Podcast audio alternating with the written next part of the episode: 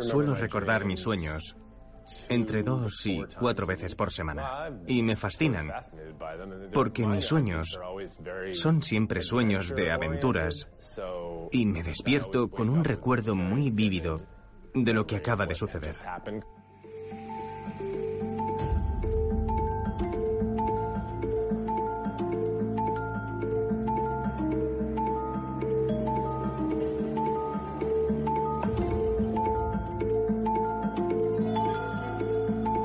Me grabo a mí mismo y añado elementos al vídeo. Cosas reales. Nada de efectos especiales hechos por ordenador. Plastilina, pintura y papel. Así es como el animador Lawrence Becker reproduce sus aventuras nocturnas.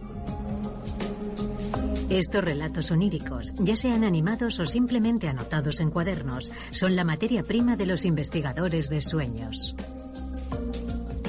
Yo no le digo a la gente que soy investigador de los sueños, porque cuando lo hago, las palabras que salen invariablemente de sus labios son, oh, yo he tenido un sueño increíble. Cada vez con más frecuencia, los científicos intentan desvelar lo que sigue siendo uno de los misterios más insondables de la humanidad. ¿De dónde vienen los sueños? ¿Por qué los fabricamos? ¿Por qué algunas personas recuerdan sus sueños y otras no? Ese enorme territorio no puede ser algo desconocido. Por definición, no podemos observar un sueño mientras sucede.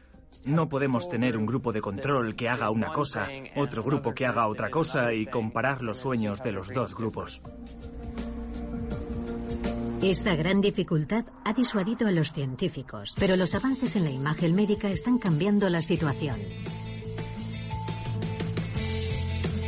Cada vez con más precisión sabemos dónde y cuándo se producen nuestros sueños, hasta el punto de que los médicos y los psicólogos los integran en sus diagnósticos y sus pacientes aprenden a controlarlos mejor. ¿Qué influencia tienen nuestros sueños y pesadillas sobre nuestra vida en la vigilia? Y a la inversa, ¿cómo podemos modificarlos? ¿Podremos algún día descodificarlos o desvelar su sentido oculto? Eso es lo que se espera de esta nueva ciencia.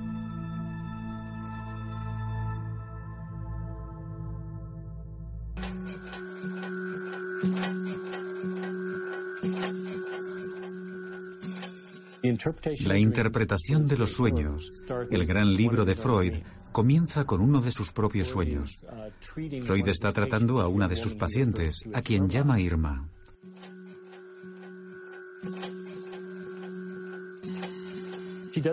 Irma no parece encontrarse bien, y el sueño termina cuando decide administrarle una especie de suero o medicamento. Cuando Freud se despierta, piensa que ha tenido ese sueño debido a su estado de inquietud y se pregunta por qué el tratamiento que está utilizando con Irma en la vida real no funciona.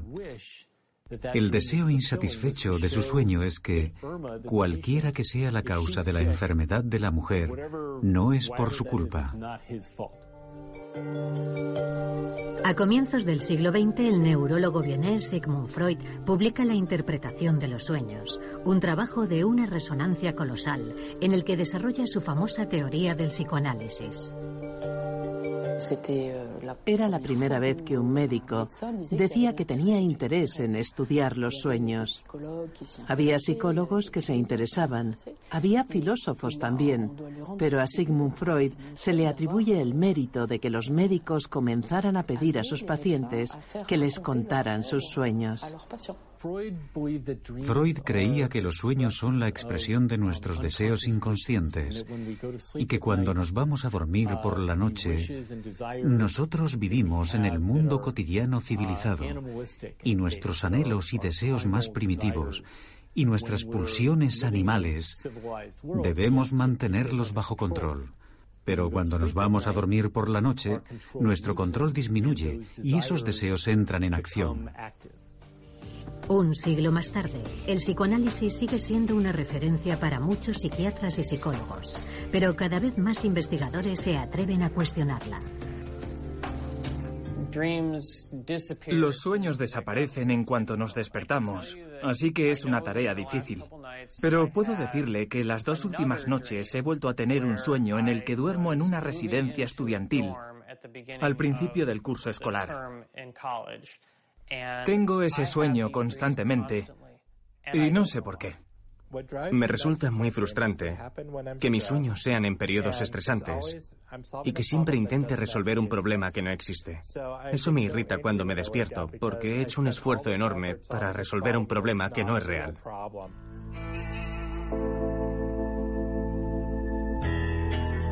El misterio de los sueños permanece intacto, al menos desde un punto de vista fisiológico. Nadie ha conseguido todavía explicar por qué cada noche el ser humano corta con el mundo exterior para dormir y tal vez también soñar. ¿Por qué durante siete horas de 24, casi una tercera parte de nuestra vida, nuestros ojos están cerrados, nuestra respiración se ralentiza y nada nos permite adivinar qué es lo que ocurre en nuestra mente?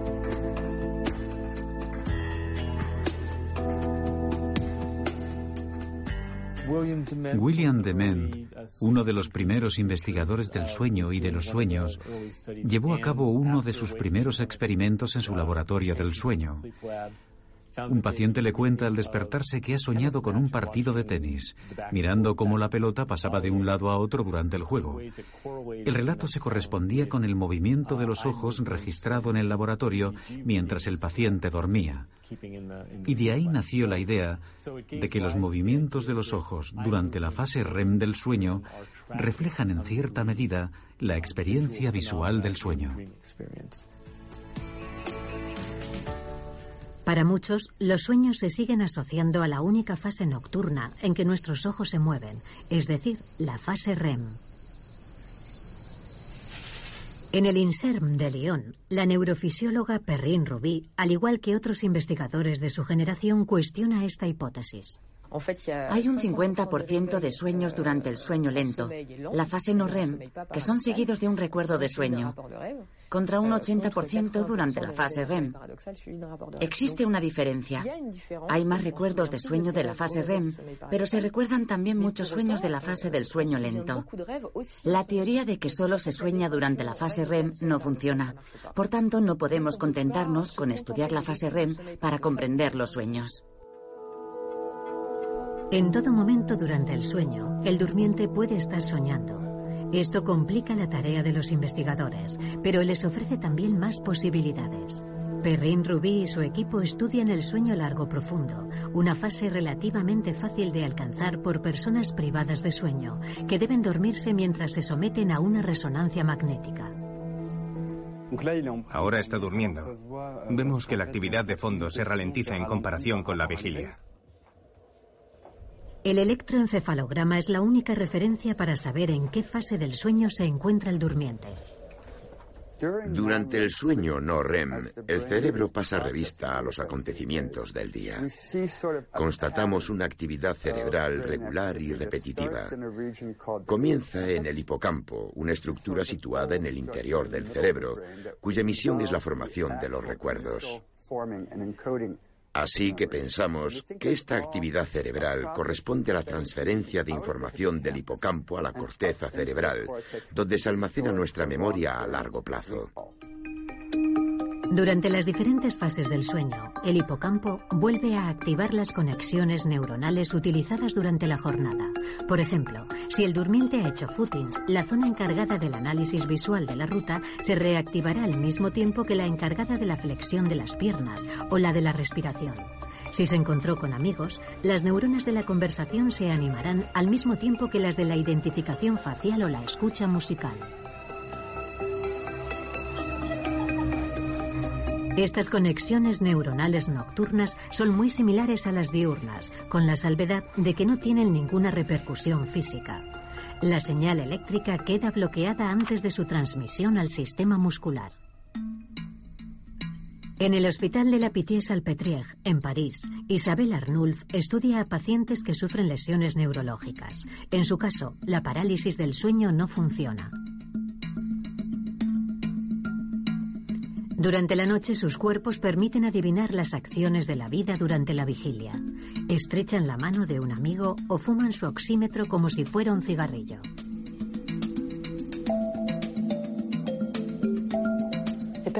Las personas que exteriorizan sus sueños son muy valiosas porque tenemos el sueño mientras se está desarrollando. Así que podemos evaluar la duración, por ejemplo, y descartar la idea de que los sueños tienen una duración distinta a la realidad, que son más lentos o que un infinito transcurre en un segundo. La gente que muestra esos comportamientos lo hace a la misma velocidad que en la realidad. Tengo, por ejemplo, un paciente que ha construido una escalera y lo ha hecho durante un sueño de una hora. Así que no iba más rápido que en la realidad.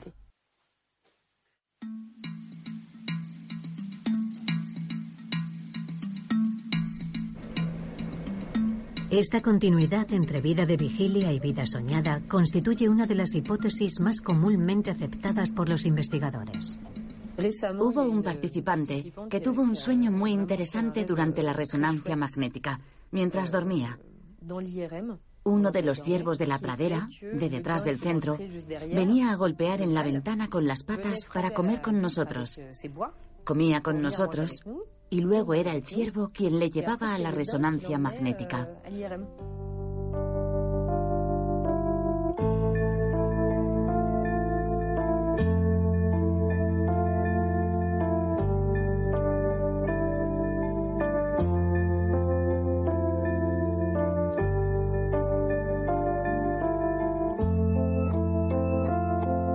Los estudios cuantitativos de los estadísticos del sueño verifican la hipótesis de la continuidad.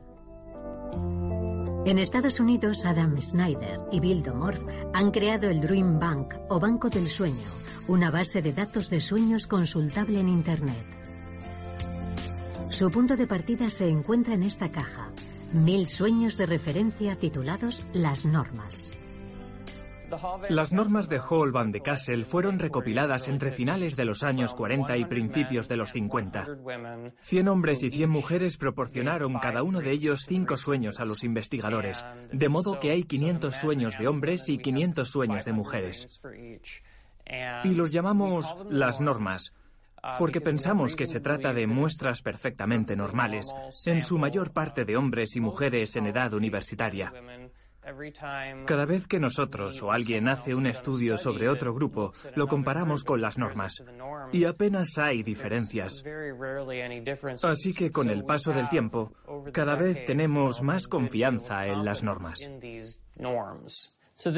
Este es un sueño de la base de datos de Hall van de Kassel. Es el sueño número 30. Estas son las fichas codificadas que se confeccionaron hace varias decenas de años. Vamos a buscar la ficha número 30. Aquí está. Me encerraron en un cuarto que comunicaba con otro más grande, que parecía un granero. Nosotros lo codificamos como agresión. Para comparar relatos que son por definición diferentes, cada sueño es codificado como una obra de teatro. El decorado, los personajes y las acciones principales. Los datos son compilados por ordenador para extraer las estadísticas en la escala de la población estudiada. Lo que te dice es que hay algo en los sueños que es permanente e invariable, aunque de alguna manera sea culturalmente específico. En los sueños de los japoneses aparecen menos animales. En los sueños de los estadounidenses hay más agresiones que en otras sociedades occidentales. Y el hecho de que en los sueños de los estadounidenses haya más agresiones es una prueba de la hipótesis de la continuidad, porque la sociedad estadounidense es más violenta que la suiza o la francesa, por ejemplo. Así que estos pequeños detalles confirman la gran idea de que los sueños se marcan en una continuidad con la vida de vigilia.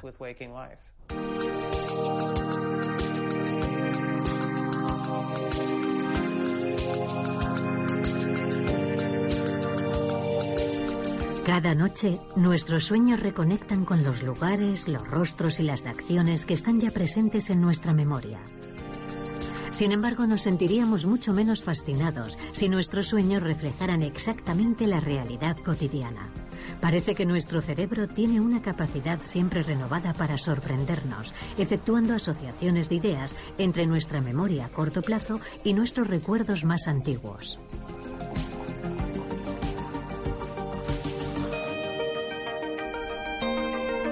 Los sueños del animador Lawrence Becker están sin duda más inspirados en su pasión por los cómics que en su vida cotidiana en Brooklyn.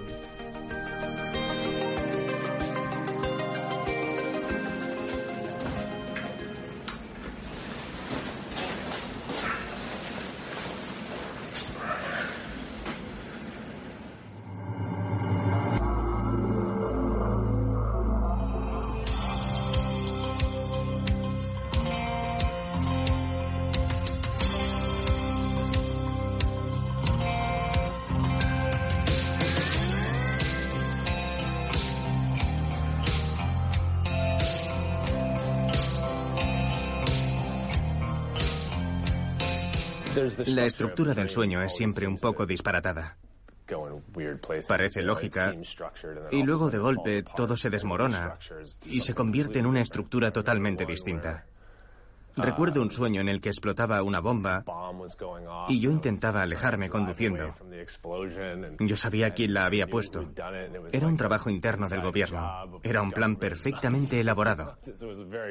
Pero de repente todo cambiaba y me encontraba nadando con una rana o cualquier otra cosa que no tenía nada que ver. No suelen durar.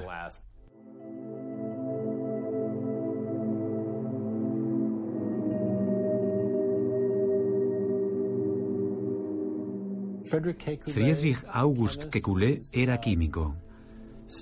Tengo entendido que estaba intentando comprender cómo se formaba la molécula de benceno. Pasaba gran parte de su tiempo de vigilia intentando encontrar una fórmula molecular químicamente estable. Un día Kekulé tiene un sueño.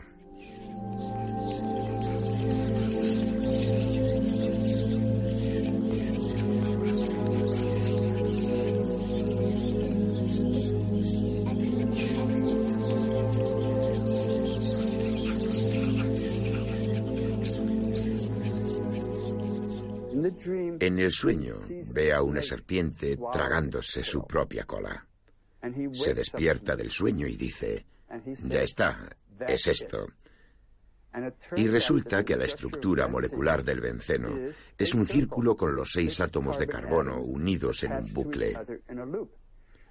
Era la primera estructura circular encontrada en la naturaleza. Y la idea de ese tipo de conexión se le ocurrió gracias al sueño. Es un ejemplo muy claro de cómo la mente de una persona, cuando se encuentra en estado de vigilia, puede chocar contra un muro y no ser capaz de encontrar la solución a un problema. Y cuando se va a dormir, la mente se relaja.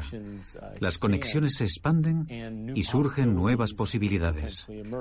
Esto no significa que cualquiera pueda irse a dormir y despertarse con un nuevo descubrimiento en el campo de la química, pero si es a eso a lo que te dedicas, tus sueños te podrán ayudar.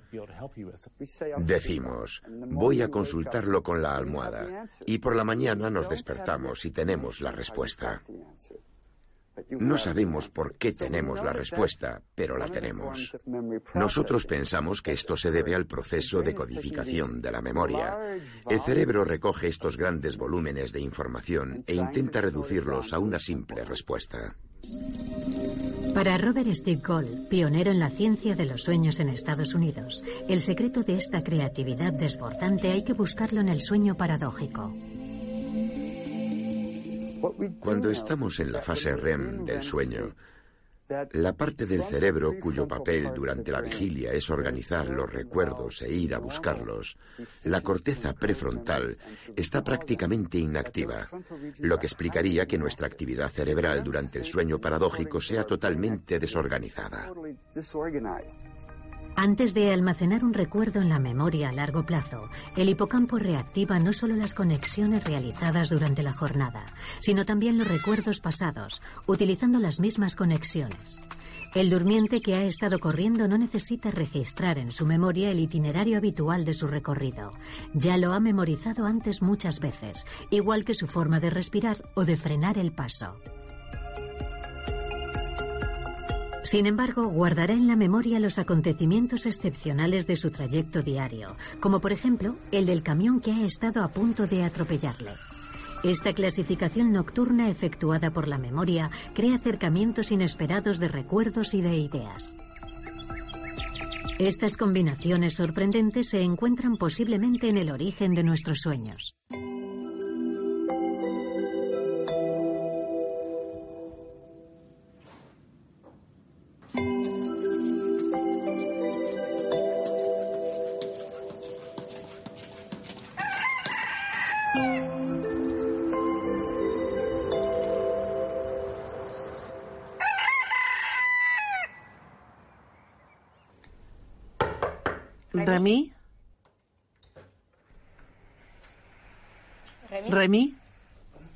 ¿Has conseguido dormir? Sí, sí.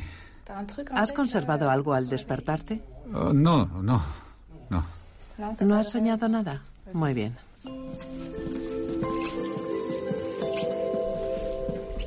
Para explorar el potencial creativo de nuestros sueños, sigue siendo necesario recordarlos. 648, 648 menos 8, 640, 640 menos 7, 633, 677. En Lyon, los equipos de la profesora Ruby despejan un terreno aún desconocido. Con diferentes test antes y después del sueño, comparan la actividad cerebral de las personas, entre las cuales algunas dicen soñar mucho y otras nada. Para su sorpresa, las imágenes médicas revelan una diferencia de actividad cerebral entre los dos tipos de soñadores. La región que hemos descubierto que era más activa en aquellos sujetos que recuerdan más a menudo sus sueños, en comparación con los que raras veces los recuerdan, es la unión temporoparietal, la unión entre el lóbulo temporal, el occipital y el parietal. Es una región asociativa involucrada en la memoria episódica y también en la orientación de la atención. Todos tenemos pequeños momentos de vigilia durante el sueño y si los juntamos, el tiempo acumulado es superior entre los más soñadores que entre los menos. Es muy interesante porque hay una hipótesis del año 76 que proponía que el cerebro dormido no es capaz de registrar información en la memoria, que era necesario estar despierto para codificar una información. Los sueños constituyen una nueva información que se presenta en el cerebro durante el sueño. Para codificar un sueño en la memoria y recordarlo, es necesario que se produzca un instante de vigilia en el momento en el que el sueño está en memoria a corto plazo. Más sensibles a su entorno, los grandes soñadores tienen más ocasiones de despertarse y por tanto más oportunidades para recordar sus sueños.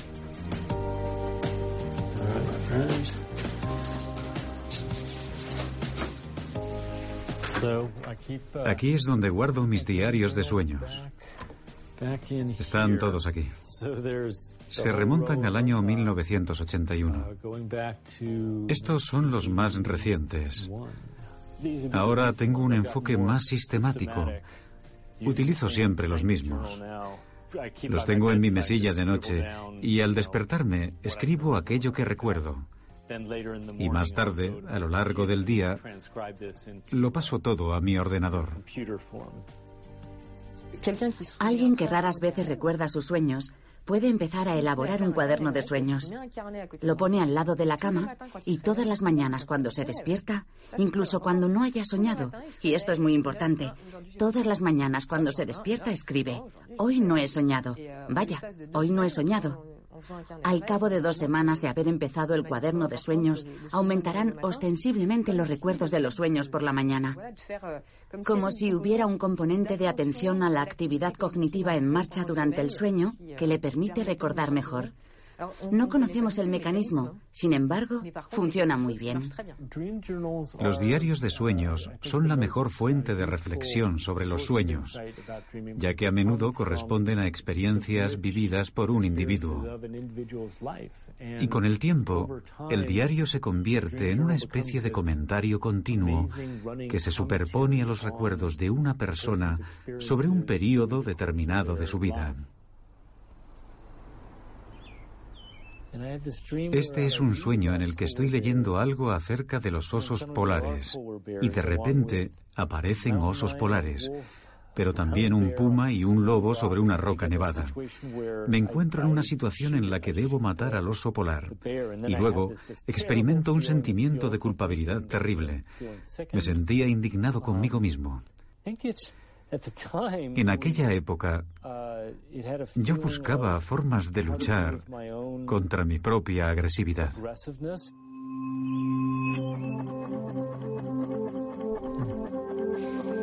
Para analizar grupos de sueños, Kelly Bulkeley ha confeccionado una búsqueda por palabras clave.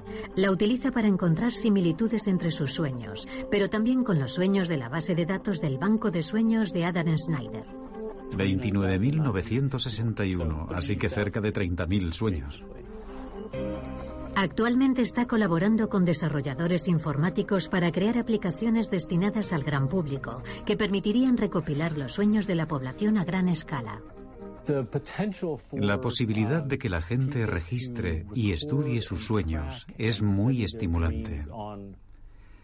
Ya contamos con la tecnología para recopilar sueños, no solo de forma individual, sino a gran escala entre la población. Si la gente se presta a ello, evidentemente, podríamos reunir fácilmente cantidades ingentes de contenido onírico, un contenido de sueños que tendrían un efecto en los propios individuos, pero sobre todo en los humanos de una manera colectiva. Me intriga mucho lo que eso podría revelarnos. A lo mejor la gente descubre que tiene los mismos sueños que sus vecinos, por ejemplo, o quizá muy diferentes. Esa toma de conciencia, si conseguimos llevar a cabo este estudio y compartimos los resultados con la gente, podría modificar potencialmente las relaciones sociales. La perspectiva es fascinante.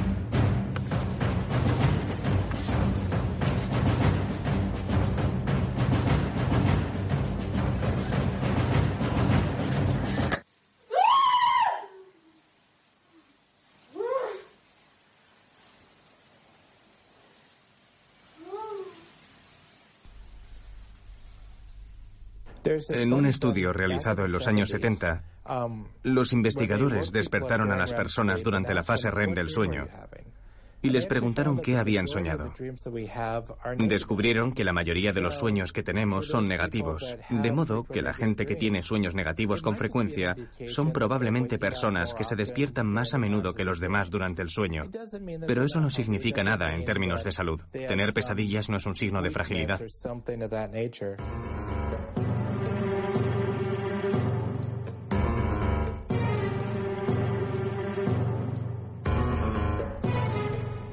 Por lo tanto, no tiene nada de anormal soñar que nos persiguen bolas de nieve o que luchamos contra pterodáctilos en mitad de la noche. Para poder tener esta intensa actividad nocturna, el mecanismo de la parálisis muscular es esencial.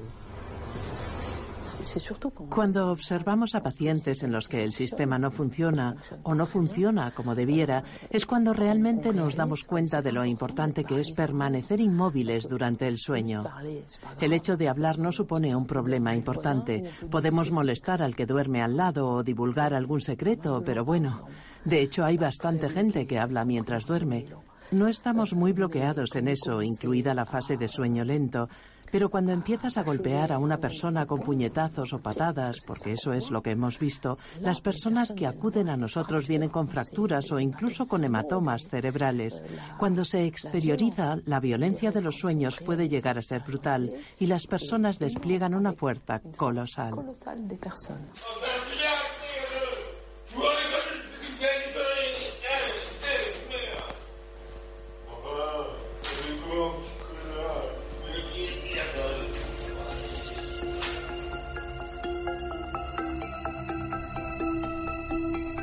La violencia que exteriorizamos durante la fase REM no va acompañada de un aumento en la frecuencia cardíaca, a diferencia de lo que ocurre durante la vigilia. Y todo se explica por la activación, junto con el hipocampo, de la amígdala, la sede de nuestras emociones.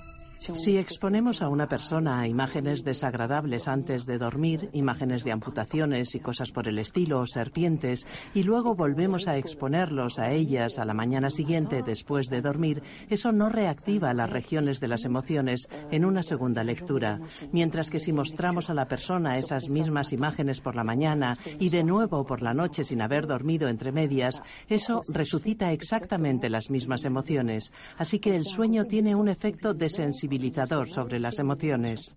Las personas más o menos saludables, es decir, aquellas en las que las pesadillas juegan un papel positivo, después de vivir una experiencia estresante, suelen tener un sueño relacionado con dicho evento, que les permitirá digerir ese mal recuerdo durante el sueño. Es lo que ocurre en la mayoría de las veces. Voy a contarles un sueño que tuve después de evitar por poco un accidente de tráfico. Esa misma noche soñé que estaba en un parque de atracciones con mi hijo Adam, montando en los coches de choque. Mi hijo conducía y mientras chocábamos contra los otros coches, yo le decía, no me gusta, me siento disgusto, no quiero estar aquí. Y normalmente me gustan los coches de choque. Cuando me desperté, me eché a reír y pensé, acabo de soñar con el accidente que estuve a punto de tener. Pero en mi sueño no se hacía la menor referencia a ese recuerdo. Solo lo recordé una vez despertado. En el sueño ni siquiera lo relaciono con el accidente. Es como si estuviera soñando con ese accidente, pero mi cerebro me prohibiera activar ese recuerdo. Existe una teoría darwinista del sueño. Parte de la constatación de que los seres humanos tenemos un alto porcentaje de sueños negativos, más de dos terceras partes, en los que experimentamos pesadillas, sufrimos agresiones, debemos huir de algún peligro o se nos excluye. Considera que la presencia de todos esos fenómenos en nuestros sueños se remonta quizá a la época en la que era útil simular, porque en el fondo son simulaciones, son tigres de papel en nuestra mente. Se trata de una serie de amenazas en las que tenemos que huir o contraatacar y simular al mismo tiempo una respuesta. Si sueño que alguien me agrede en el metro y yo respondo dándole un puñetazo y huyendo, estoy entrenando a mi cerebro y si me ocurriera en la realidad podré reaccionar rápidamente y sin pensarlo. Cuando la emoción es muy intensa o el durmiente tiene un sueño demasiado ligero, la amígdala activa su sistema de alerta, lo que provoca el despertar y evita la pesadilla. El procesamiento de la emoción a veces se detiene o se abrevia durante el sueño, y es entonces cuando algunos pacientes comienzan a tener pesadillas recurrentes. Tuve mi primera pesadilla a los seis años e inmediatamente comenzó a repetirse cada noche. Mis padres eran predicadores pentecostales, así que me llevaban al altar durante la oración y hacían todo lo posible, religiosamente hablando, para tratar de curarme de las pesadillas. Pero no dio resultado. Cuando tenía unos 10 años, dejé de hablar del asunto. Me di cuenta de que era cosa mía. Comprendí que tenía que lidiar con ello y seguir adelante con mi vida. Se convirtió en una faceta más de mi personalidad. Y fue creciendo hasta el punto de tener hasta cinco pesadillas recurrentes. En esas pesadillas me separaba de mi familia.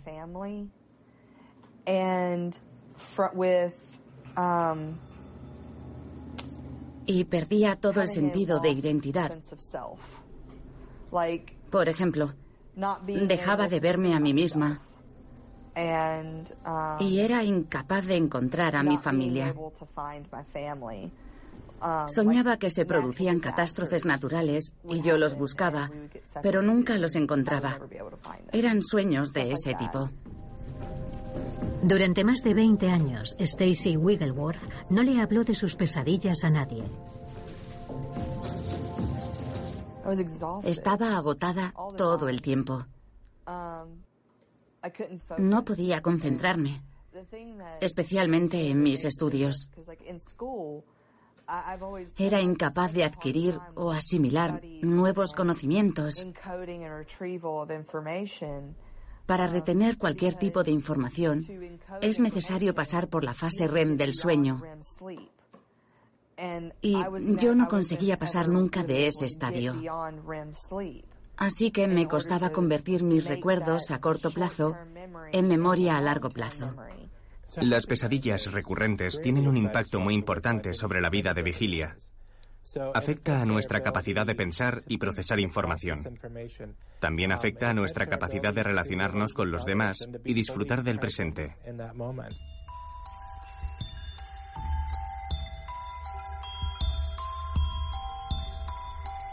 En la Universidad de Mississippi, el psicólogo Michael Nadorf trabaja en la prevención del suicidio. Para comprender mejor a sus pacientes, muchos de los cuales son militares y sufren de estrés postraumático, ha investigado sobre las pesadillas. Hay estudios que muestran que entre las personas que han cometido alguna vez una tentativa de suicidio, el riesgo de reincidencia se cuadruplica entre aquellas personas que sufren pesadillas recurrentes. Y eso sin tener en cuenta el estrés postraumático, la depresión, la ansiedad y la adicción a los estupefacientes. Si descartamos todos esos factores de riesgo, solamente el hecho de tener pesadillas multiplica por cuatro el riesgo de cometer nuevas tentativas de suicidio. Es un dato impactante y, sin embargo, a menudo ni siquiera nos lo planteamos. Existe un tratamiento muy sencillo para curar estas pesadillas, pero los pacientes como Stacy a menudo no lo saben hasta que consultan a un especialista. El tratamiento que yo recomiendo para las pesadillas se llama terapia de ensayo de imágenes. Los pacientes cogen su pesadilla y la cambian como ellos quieran. Solo les pedimos que creen un nuevo sueño y que lo modifiquen como mejor les parezca. Pueden cambiar las personas que aparecen en su pesadilla, pueden decidir tener superpoderes. Es un sueño, así que todo es posible. Al final, deja de ser un sueño negativo. Ya no es algo de lo que necesitan escapar. Y una vez que ya no es necesario huir de él, es posible terminarlo. Mientras que antes se interrumpía constantemente y volvía a empezar.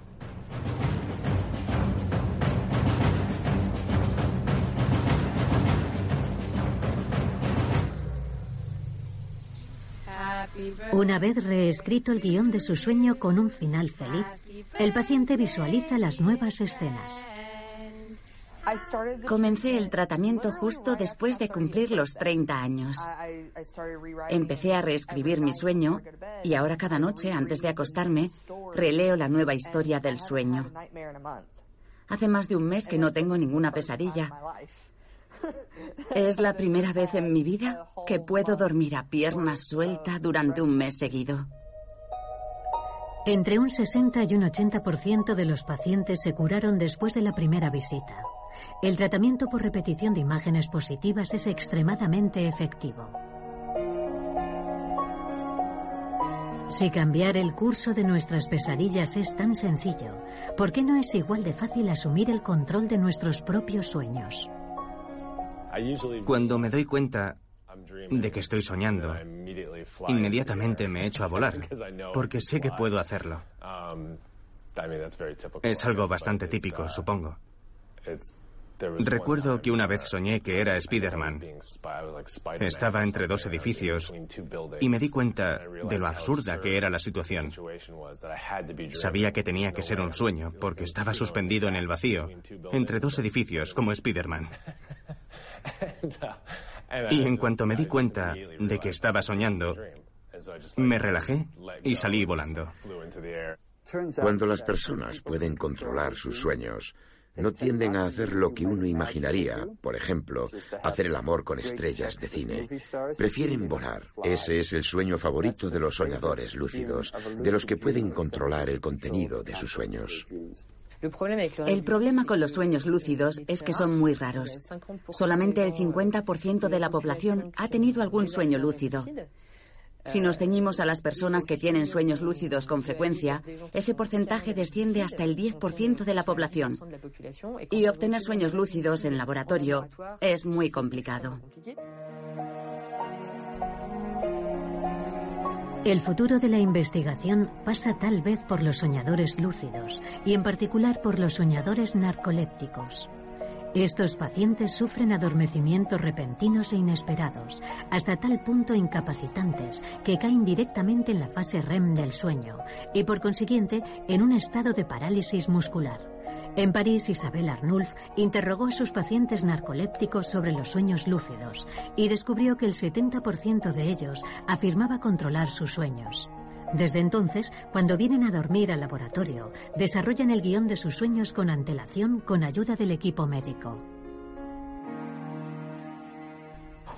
Le decimos a nuestros pacientes, trata de dirigir tu sueño, de controlarlo, y cuando sepas dirigirlo y sepas que estás soñando, haznos una señal ocular izquierda-derecha, y si puedes, modifica tu sueño. No solo los ojos, realiza alguna acción que involucre tu respiración, como zambullirte en una piscina, pero siempre en consonancia con el sueño, no cualquier cosa. Y entonces haznos la señal ocular antes de comenzar la acción y cuando la hayas terminado.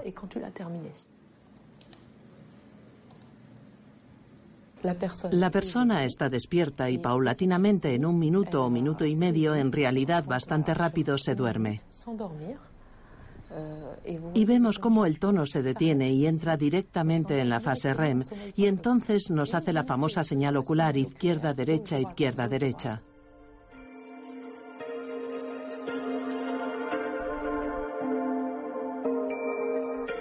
Aquí se ha zambullido porque la respiración se detiene durante 12 segundos y luego vuelve a respirar. Y aquí me ha hecho la señal ocular antes de comenzar la acción y cuando la ha terminado. Con esta paciente avanzaremos mucho más rápido que con otros que no saben cómo hacerlo. Es difícil hacer eso.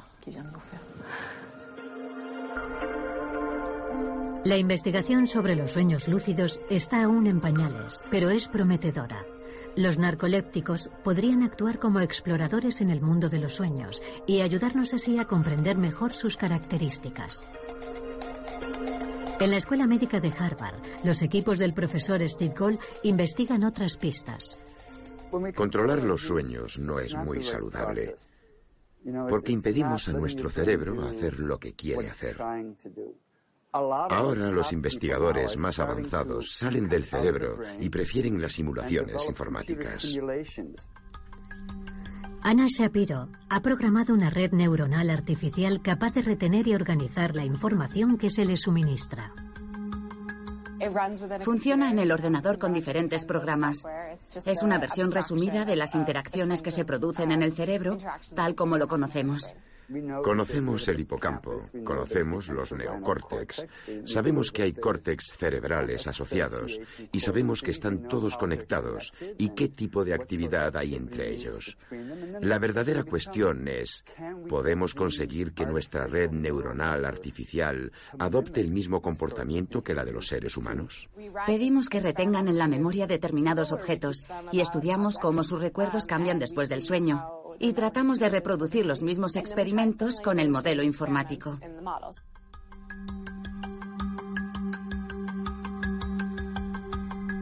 Para comparar al humano con la máquina, todavía nos falta lograr sumergir a la red artificial en un estado de sueño.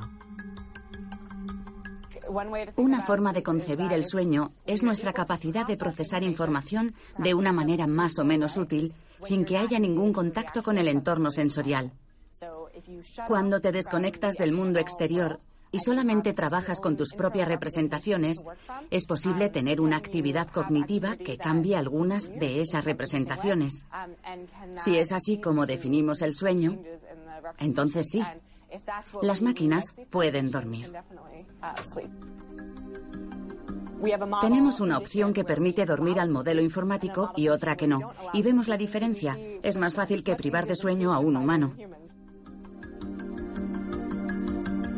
Al despertar, hombres y ordenadores son testados nuevamente para medir la influencia del sueño en sus respectivas actuaciones.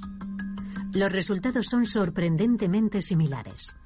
Prácticamente coinciden. Con nuestro modelo informático podemos reproducir los cambios de memoria de los humanos.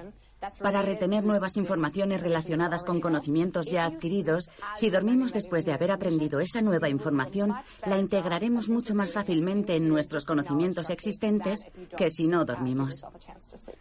¿Podemos hacer soñar a un ordenador? No, porque el sueño es en realidad un proceso consciente. Así que necesitaríamos ordenadores dotados de conciencia para conseguir hacerlos soñar. Ahora bien, podemos hacer que los ordenadores imiten la actividad cerebral subyacente que creemos que es el germen de los sueños en nuestro cerebro. No veo por qué no. Podemos hacer coincidir el comportamiento de un modelo informático con el comportamiento humano y también acceder a diferentes representaciones usadas por el modelo. Sería muy interesante comparar dichas representaciones con las utilizadas por el cerebro humano. Estamos estudiando a sujetos con resonancia magnética antes y después del sueño para ver si los cambios de su actividad cerebral se corresponden con los que podemos predecir con la ayuda del ordenador.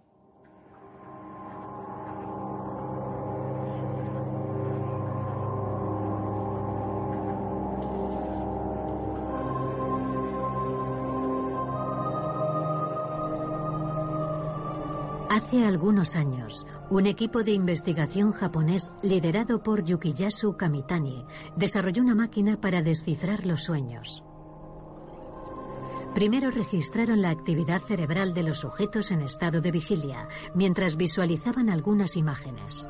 Luego, les pidieron que se durmieran mientras se les sometía a una resonancia magnética. ¿Recuerda alguna imagen? Sí, ¿Qué ha visto? Un avión a punto de despegar. ¿Sí? El depósito tenía una fuga y he salido corriendo. ¿Suele ver imágenes como esas? A veces. Bien, vuelva a dormir. Unos minutos más tarde. ¿Recuerda alguna imagen? Había dos hombres armados con cuchillos.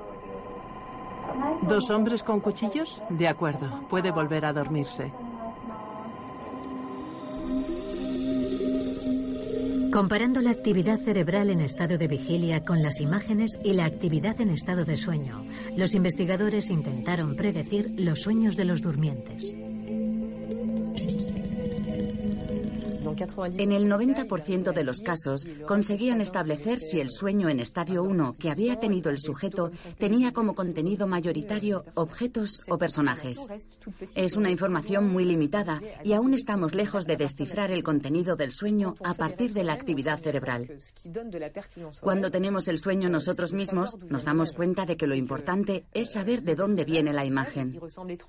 El personaje de este sueño se parece a mi profesor de biología y esta es es la que había en la casa de mi infancia.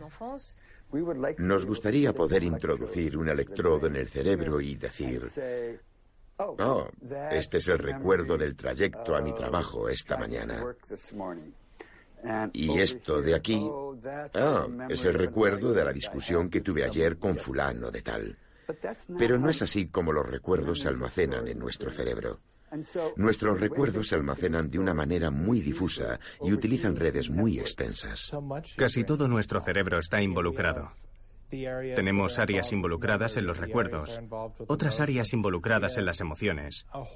Tenemos zonas muy diversas que nos permiten aprender nuestra vida cotidiana. Y todas estas áreas están activas al mismo tiempo. Es una experiencia interconectada. No es el trabajo de una sola zona. Y es lo que hace que los sueños sean únicos. A menudo sueño que juego al baloncesto o al béisbol y la pelota o cualquier otro accesorio del equipo no son los apropiados. Ya no los practico, pero jugué mucho cuando era niño. Y en los sueños, mi imaginación parece decirme, lo que estás viviendo ahora se parece a lo que sentías cuando jugabas al baloncesto o al béisbol. Lo que somos hoy está conectado con lo que éramos en el pasado y los sueños están ahí para recordárnoslo.